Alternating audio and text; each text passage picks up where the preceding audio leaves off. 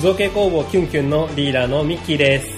平成の武器職人、無天下大抵。えー、漫画家志望の柳宮稲穂です。長期堂の大橋です。造形工房キュンキュンのゾーラジなんかいろいろイベント行ったらしいじゃないですか。そのらしいじゃないですかつうかまあ表のイベントから裏のイベントまでいろいろ。いろいまあろ行ねった。いでろもい結ろ構あなっんか忙しそうにしてたじゃん、毎週。うんイベントに関して言うとあのキュンキュンのあのジャムボールについてもきそのこのタイミングで聞きたいとではもジャムボー思っル機てるん会、だジよャねムボールやってから初めてか。うんああ、やる感想言ってないか。そう感想言うそういえばジャムボールあ、面白かっ先たにでやっすてね。もらっていいよ面白かった面白かった。僕も聞きたいですもんジャムボールどんな感じだったかっていけなかったからじゃあジャムボールから。面白かったですね。まあ、イベントの規模としては、なんか、ちょっと大きめの会議室うに、まあ、机がずらーって並んでやってるっていう。最そうなんです寄最寄り駅的にはどの辺だったのん。吹き上げ、上げ。あ吹き上げホールのなんか会議室でやった。あそうだったんねそうそうへ展示会場でやってるかと思って俺そっち初め行っちゃったんだけど、違う3回やんって言ってあ、そうそうそうそうそう。ーそう初見だとね1階を見ちゃうよねやっぱりそうだからねなんかそれはあの小みたいじゃないけどすげえ密でしたよね、人がだいぶ来てたからあ本当それすごいだねからそうそうそうあの会場見てそのだいぶ奥まってっけど大丈夫かなって思ったけどめっちゃ人来てて、へめちゃめちゃぎゅうぎゅうやあまあ2回目だしねあーなるほどねで自分らはねあの久蔵くんをねあの久蔵くんが来てくれたのでうんう久ん蔵くんとあとまあ自分らのねそうそういろいろ並べてやっててうんう久蔵んくんよかったですねあれあの頑張ってくれましたねいいよね。めっちゃ良かったよ。あの、一応2ブース分取ってて、うん1ブースちょっと1ブースが 1.5×1.5 であそう2かブース取って 3m×1.5 ちょっと大きかった大きいとこで長机が1.8だからああそうそうでいうすこねとか。 1ブースプラちょっとぐらい机で使その商って品スペースにして、うん残りをもう急増くんスペースにしちゃったのそうそうそうもう完全に久蔵君のためだけのスペースにしたのへーがのと会えるっていうそうそうそうそうそうよかったですね久蔵君はあの足まであるバージョンですそかうフそうそルうフル久蔵フル急走そもそもジャムボールっていうイベントがこの世に現存しないなんかもの、うん生き物生き物とかそういうのを取り上げたコンセプトのうんイベントだもん即売会やっでたからね久蔵君がかなりマッチするなってことで今回行ったんだよねそなるほうまあ自分らがね作ってるものとかっていうのはあのすごい非常にマッチしてたから、うんまああの出させてもらってねで久蔵君はまあモテるうちの最強の武器だったからん言ったけど、でもよかったですね久蔵君、あの結構思ったより子供も来てたからそうそう本意当に外と来てたんだよももっと来ないかと思ったけど、うんうん尖ってますからねそうそうそうそう天下のイベントとかやってたからねそうそうそうそうそうそう天下と提携してなんかコラボイベントやってて マジでだからそういう層と楽いしうそうかあの結構そのライブペインティングとかそういう層も来てたかそうそうそうってらねいうかもう主催側がライブペインティングことっかちのそうそうそうコミケん違うクリマかクリマとかで、うんまあ、ライブペイントやってる人たちが主催側にいるみたいなへーだかイベントだったからなんか色的にその子供もあんま来ないようなうんあれかなって思ったんだけど思ったより来まあ、る、多分意意外外とと意外と,、そういう人たちって子供がいるんで、なるほどねだかそうそうそうそうらやっぱちっちゃい子ね久蔵君見てあの喜んでくれる喜んでくれたりうビんビって逃げてきてほしいんだけどまあそりゃ泣く子もね少なからず少なからずというかまあ一人二人は必ずいるからねでか いよイベント何って気候が良かったんだよねそれっすねああなんかずっと入ってそてもよかったんだよねまあ、うん、急速来てくれたって話じゃなくて急速我々が入ったって話になっちゃうんですけどそれますあるまあまあとまあそれはいいんじゃないですか子供は聞いてねえからこずのラっジオとねあのい動けたの良かったねあー久蔵君の稼働時間無限でしたからそねう一応だってほぼ全部入ってたんだよねそうっすねあれずっとだっ入てイってたベントが7時間ある中で僕が最初の3時間半入ってうん残り3時間をたいちゃんが入ってたかそうらっうんで全然ほぼ汗かかんもんね汗はかかないですねへちょっと辛いのは立ち立ちっぱがまあ3時間半はあー偉いかまあちなょっとぐらいですねあー多少そうかそうかあ僕はそれ仕事から大丈夫なんであーそうです立ち仕事着ぐるみの中の人ですかそうそうそう問題ないですへえでもちょっと自分あの家の用事があって途中でねちょっと抜けさせてもらっちゃったんであそうだったあれだったんだけどそうあのーでもなんか非常に賑やかなイベントで、そうねね人ひっきりなしだったしこっちもだからブースのその作り方をちょっと今までと変えて、うんうんあの統一感のあるちょっとこうコンパクトなんていうかまとまった感じの展示にしたことでやっぱり、うん、いろいろ見やすくはなってたなと思うし、うんあとは結構今回僕があの接客に回った後はうんあのヨネが帰った後かなああそうですね俺抜けてからそうそう接客してた思ったのはあの前の車の時にさ隣で小気道が出てたからさあ割とこう接客をね積極的にやるタイプだからさ、あ大ね大橋橋君君ががねね、うん、もうガンガンいきますね結構、あの参考にしてああ結構喋ったのね来た来てそれあーこそ一瞬でも立ち止まった人全員に、はいはいはいはいあのビラを渡ああしペーてパー渡してねはいそうそうそうで試験君の紹介うんとあと商品の紹介をうんすると、うんまあ結構な確率であの興味を持あっあてくれるで商品をあのタイミングで買ってった人が何人もいたからあやあっぱり接客は大事だなと思って接客とかその商品の説明こういうふうに作った商品だよとかこういうその意図があるよとか、はいはいはいはうん今後の商品展開はこうだよっていうのにやっぱり結構耳を傾けてくれる方が多かったので、いはいああそうですねその部分はやっぱりやっぱ喋るっていうねこと大事かもし大事ですねやっぱ物ね物とかだと特にね、どうやって作ったかとか、まあ、聞いてくれる人もいますしね、れない、そうそうれそうこ今まで意外とちょっと話しかけるかかけないかって若干悩みだったしそうそうそうそうやっぱ結論としては話しかけるようになってきましたね、なそうねねでもやっぱ小気道見てああそれは光栄な話そでうすそっけどちにやってなるほどそれいいなって思ってやってることですしね、そうそれこそね女性客が多くってああ確かにうんやっぱなんだかんだああいうのって女性女性客多いねで買ってった人も少なくとも僕があ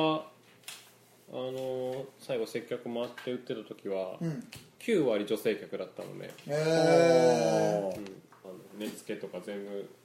女性の方が買ってくれてたのでー、ああみたいな話ですそうねねうん、やっぱりそのどの層にやっぱり発信するかっていうの大事かなと思って、うんうん、っていうのは思いましたね、なんか可愛い系に作ってたってのもあるしねそうだねうんあとはそのなんだろう結構なんかインスタ勢が多いイメージがあってああ、そうああまあイベントの色的そにうそそううどっちかっていうとツイッター派の人たちだからさ確かうにんそのインスタもちょっと頑張らんとなっていうあ感じましたあ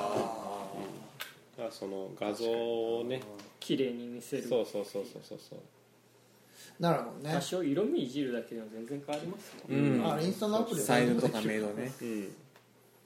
なるほどねていう感じかなジャムボールに関してはうんあお客さん女性が多めだったんですどっねちかっていうとうん多かったと思ううーんでも久蔵君もねそのもうあれ中の話しちゃうけど、うんあの一応着替えをねその場でできるセットを作カーっテてンを仮設カーテンをそうあーあのアイドル生着替えみたいなやそうそうつ本当にそんな感じあのーえまあ AMB パイプで組んでアングルを、でそこにこうカーテン引っ掛けて結構がっつりやるんだでそのねだから本当にだからその本当に1.1メートルちょい四方ぐらいそうそうで着替えれるかっていう懸念はあったんだけどできましたねレクさんね別に周りのブースに迷惑かけることなく本当にああー素晴のらしいブースからはみ出ることなく着替えれてブースの中で着替えるのそうそうそうれすごいねでその本当に中よそうそうそう展示ブースそれは外に出れんし、うん、そう着替えるともそんなあるわけないからそうそんなイベントに迷惑かけられるんでなるほど結論自分のところでそう誰にも見せずに着替えるっていう結結局通路も歩けんぐらいのサイズだしね急増君そうそうそうそうそうなだるかほらどあれができたのは一個良かったかなと思って、そこで俺はついに自分で急増君の足の脱ぎ履きがああつ自い力でできるようになった今までできな かったのがだからちょっとあれは今後どっかね遠方にもし行く時でも継続持っていけなかったらワンチャン可能性はあると思ったうんねまあそんな感じかな、なるほどですうんねまあ小規模のお話だったのにいやいやそのジャンボールまあちょうどいいジャンボールいやよかったですまた多分ボルト3とかもはややるんですかねまたちょっともしあのタイミングが合えばね行きたいなとえジャムボールキュンキュン以外の他の出店者ってどういうニュアンスっていうかイメージのものだったのでもクリマーで出してるような感じの人ですよねそうそうそう大体そのキャラクターの小物なんだけど、ただそのキャラクターがその現像しないうんだからなんかちょっとなんか空想動物だったり、あひなんか人間だったらそのなんかあのちょっとアジュンみたいなそういううんうんうんこうのキャラクターだったりみたいないろいろああなるほどねあとなんかこうあヒーローのソフビ出してるブスもありましたねそうそうあの普な通んにあかのウルトラマンしてるからヒーなんローかあれ普通に消費というか、うん一般の既製品ずらっと並べてるとこもあっあれはワンフェスっぽかったねへえっていうブースもありましたそれ名古屋でやってるってんだったら見に行かなきゃな一応ちょうどね裏で大阪来るんだったかうんどうでお互い行ってくるらねはいちょうど俺らの話が終わったタイミングで編集編集じゃあ裏でジャンポールの話しますうんあえー、と全部バーって言っていくと、んまあ、今回余裕持って準備できたっていうことは良かったのとブースも自分の商品もーあー前日ちゃんと寝てるからさ、そうですねあでもあのありがとうございました商品に関してあいい俺それはめっちゃ手伝ってもらっちゃってうん会場3階だったから僕ら結構搬入の時不安だったんだけどさああ確かにで搬出も結構不安だったんだけどさ、まあでもまあて意外と余裕でしたねそうだねでも車がでね来る人が少なかったよなねっていう、うんで駐車場が遠いのはちょっといただけんなと思ったけどうんてかそのしあの会場の問題 でねそのそうそう敷地内の吹上ホールの駐車場が青天井っていうちょそうっと厳しいあれだっ駐た車料金の上限がないっていうのはちょっあとれトラはウマがあるからねあーちょっと京都のトラウマがあるからそうだからちょっと離れたコインパークに飛べたのよねあと一歩で満でしたからねそうそうあれ本当にまあでも照明とかも良かったと思うしねあれ展示に関してはいろいろ新しいこと試してよかったっすわそうそうそうそうっていう感じかな、じゃあハッスがじゃあそれはまた近況のない、うんじゃあハッスがハッス最近いろんなイベント行ってきたん ですかうんえっとね裏の裏の裏まずねあの2019年のあのお裏2019年 裏どうだろうってね話だけどさ2019年って2019年に入るあの前の時にあの2019年の抱負みたいなこと話し合ったじゃないですかみんなで そんなそんなうろ覚えでなもの半年前ですか半年前ですか、まあね確かに配信されてくるにはもうガチで半年前になっちゃうんだけどさうんで小気道のあの目標としてはまずあのイベントにたくさん出たいから毎月1回はイベント出るっていうああなんか言ってた抱ね負を上げてたんですね、うんで実際あのそのもうも、えっと目標通り毎月最低1回は出すようにしてたんですよあー1月から、ねめっちゃ出てたもんでね結構出ましたよ本当に1月に関しては岐阜で開催されてるサンデービルジングマーケットっていうああイベントに出ましたしやってた2月はあの伊勢で開催された三重県伊勢市で開催されたクラフトザ・カマルシェってやつああこれはちょっとー気になるね伊勢はと本当にその話するしなかったっ話してたよけかしてたよしてたしてた伊勢は環境が面白そうだもんねああなるほどねであの3月はあの名古屋コミティアに出展してああで4月はちょっと多めだったんですけどあのウィンク愛知で開催されたクリエイターズリンクっていうあで、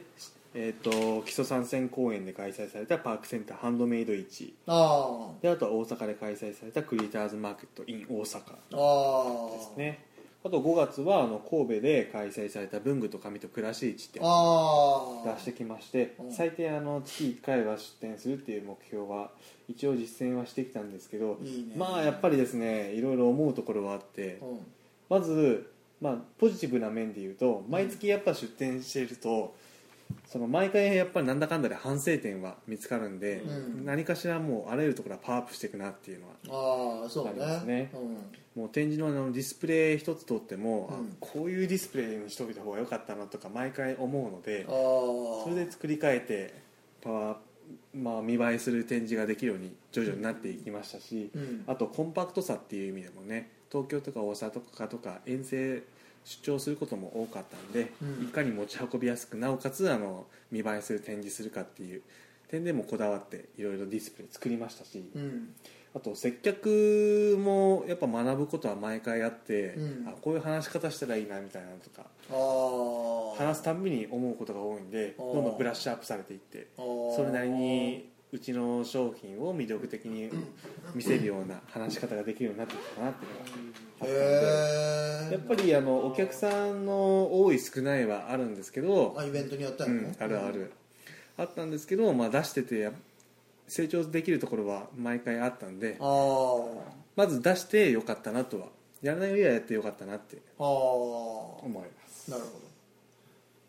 あとあの仕事に張りが出るっていうのも大きかったねどへってえいうのもあのこの例えばこの日に出イベントこのイベントに出店するって決まると、うんなんていうか分かりやすいゴールになるっていうかああそうあねまあ明らかな区切りになるもんねそうそうそうそう自こ分ので設定日するわけじゃない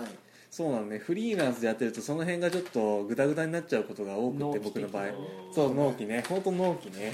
この日までに在庫を量産しとかなきゃいけないとかあーであとコミティアも似たようなところあるかもしれないんだけど常連さんって結構いてくれるから、うんその人向けにうんその新しいものを見せなきゃいけないから新商品作ったりとかあーそうねそういった分かりやすいゴールとなるからなんかスケジュールが組み立てやすいっっていうのもあってあはいはいはといそういうグダグダになりやすい仕事のうん張りにもなるんで、うんまあ、フリーランスでやるっていう意味ではうん結構効果あったなとも思いましたね。なるほどねでまあイベント一個一個について言うと、うんさっきも言ったんだけどあの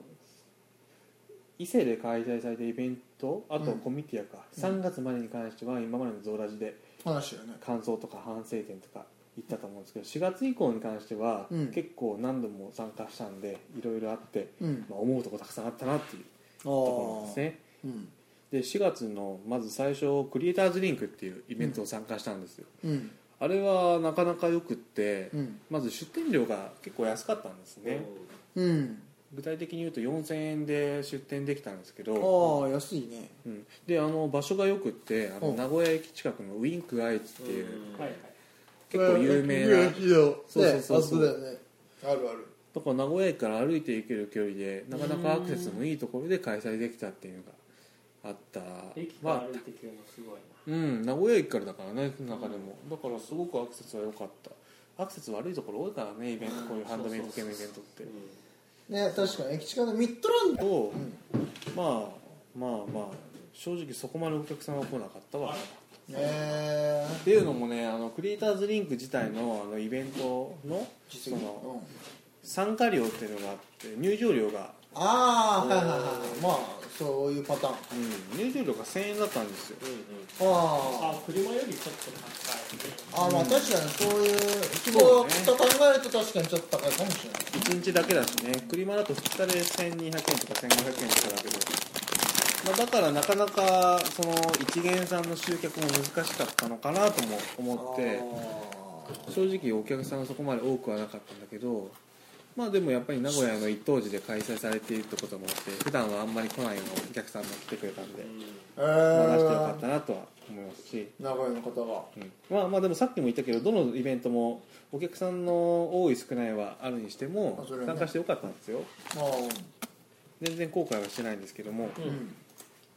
そうでやって言っとかんとねなんでそういうこと言うのいやそういう本音を言っていくラジオでありたいからなるほ どねそうそういうことみんなにどう思われてもいいけど、うん俺はみんなのこと好きだよっていう そうそれあ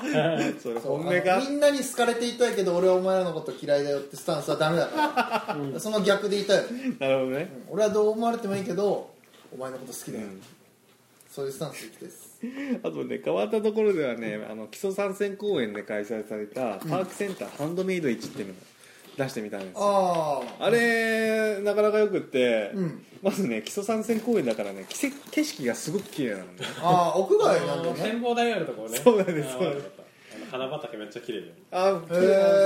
ーでちょっと遠くに目やると山が見えてああで基礎参戦公園だからさあの公園園内に川が結構走ってて、基礎参戦がはいそこはあのゴンドラが流れたりするのね多分どっかであの入場ど料っかから流れ着いた参加料違う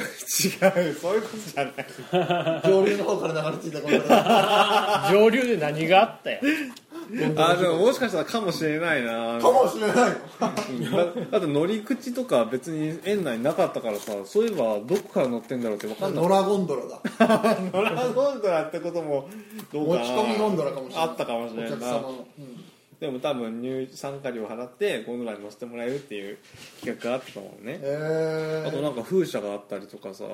とにかくあの、へーすごいね雰囲気はいいイあーベントだったのだから出店する側としてもすごく気持ちよく、えもう本当に屋外うん、僕の場合はあの屋内で屋内あ両方あるるパターンだったのねえー、屋外のその展示もある、うんへえ珍しいねうん今思えば結構珍しい形だったなと思う、どっちかにしかないパターンって多いもんね、うんねえー、面白いですね管理めんどくさいもんねうんだから今後にちょっと活かせるかは分かんないんだけど両方あるパターン参加してみて思ったのが、うんやっぱ屋外強いなって思った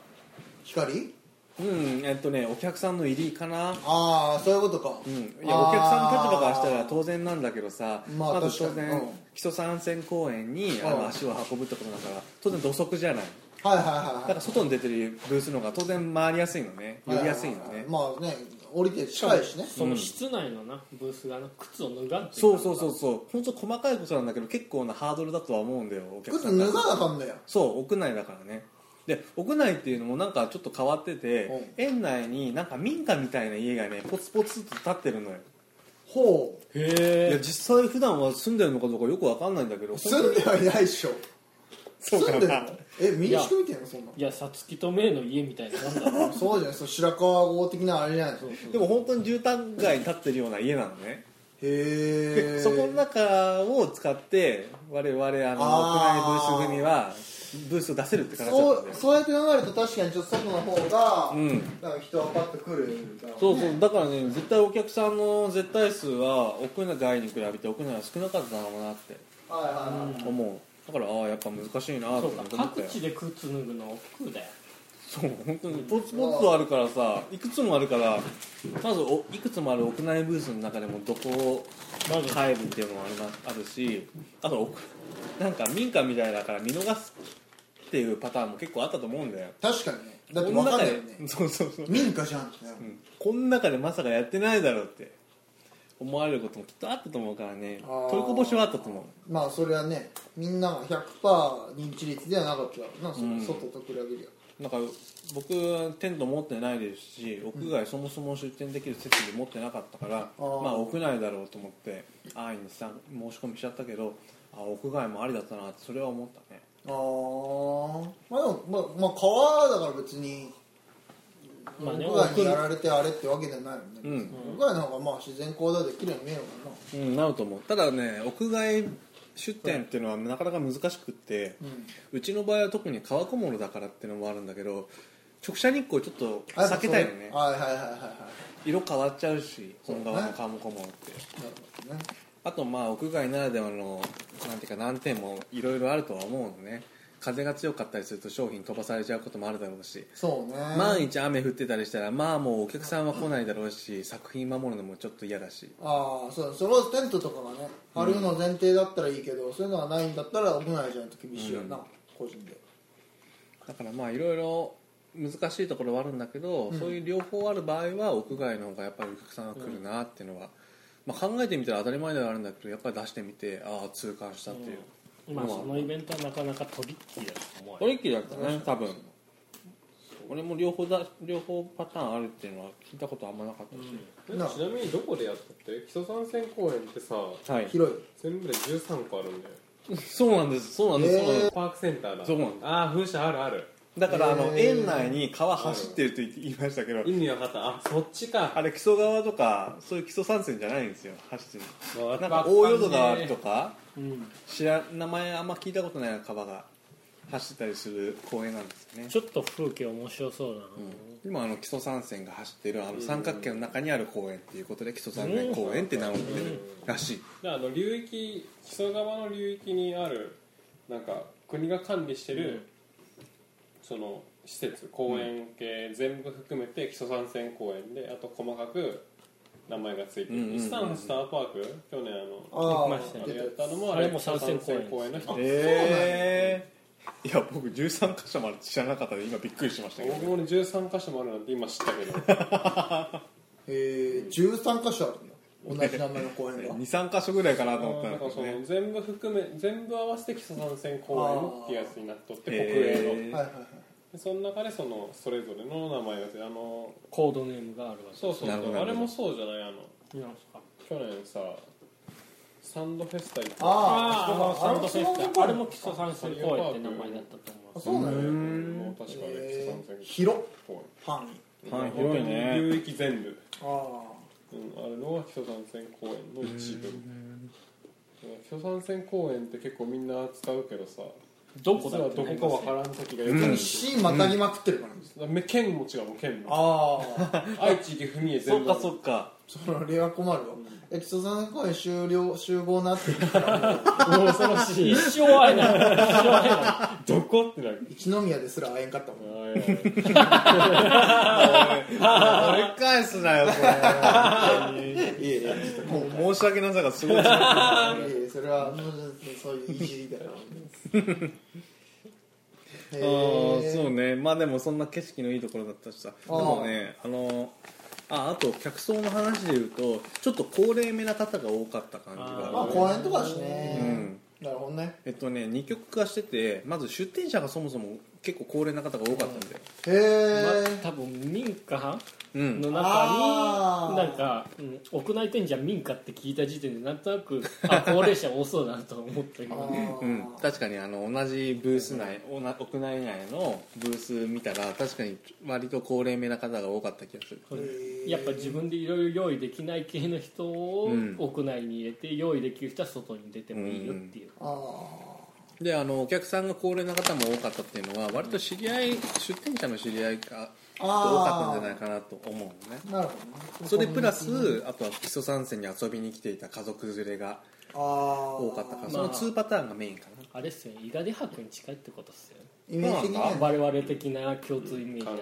感覚としてはねうんまあ多分ラジオ聞いてる人には余計わけが分からない反応が出てきただけだと思うんです伊けど賀大学は分かってるからね でも伊賀デハークの話題ゾウラジ配信分でき出したこと多分ないよ